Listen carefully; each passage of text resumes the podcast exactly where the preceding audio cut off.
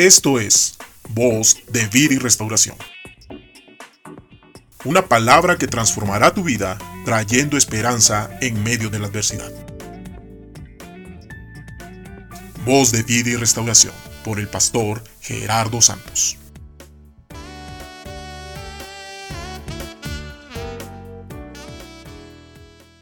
A pesar de todos los pronósticos que hay hacia ti, Dios no permitirá que todo se pierda. Dios te creó para Él, te preparó anticipadamente y con todo detalle la misión que habrías de desarrollar sobre la tierra. Al respecto, el apóstol Pablo nos escribe esto, porque somos hechura suya, creados en Cristo Jesús para buenas obras, las cuales Dios preparó de antemano para que anduviésemos en ellas.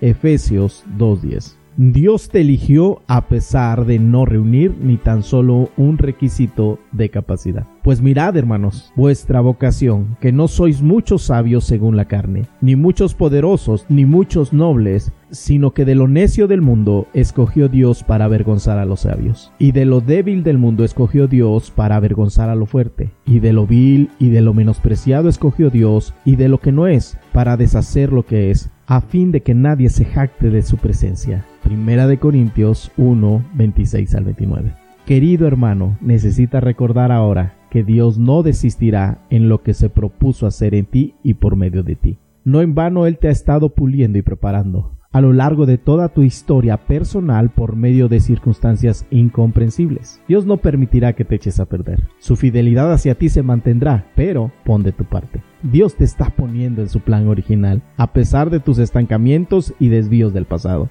Él desea que tú seas un faro de luz en medio de estos tiempos oscuros que se avecinan para el mundo y para la iglesia porque es necesario que permanezcas despierto y fuerte ante las adversidades que se presenten. Nunca olvides este consejo que el apóstol Pablo escribe en Tesalonicenses. Por tanto, no durmamos como los demás, sino velemos y seamos sobrios, orad sin cesar. No apaguéis el espíritu, no menospreciéis las profecías. Examinadlo todo, retened lo bueno, absteneos de toda especie de mal. Primera de Tesalonicenses 5, 6, 17, 19 al 22. Siempre a través de la palabra de Dios encontraremos cómo Dios nos ha escogido y nos ha llamado para hacer obras buenas para Él. Y aunque en muchas ocasiones situaciones adversas se levantarán para que no cumplamos con el propósito de Dios, Dios siempre abrirá puertas. Tú confía en Él, deja que Dios tome el control de tu vida. Él el día de hoy te dice, yo estoy contigo hasta el fin del mundo.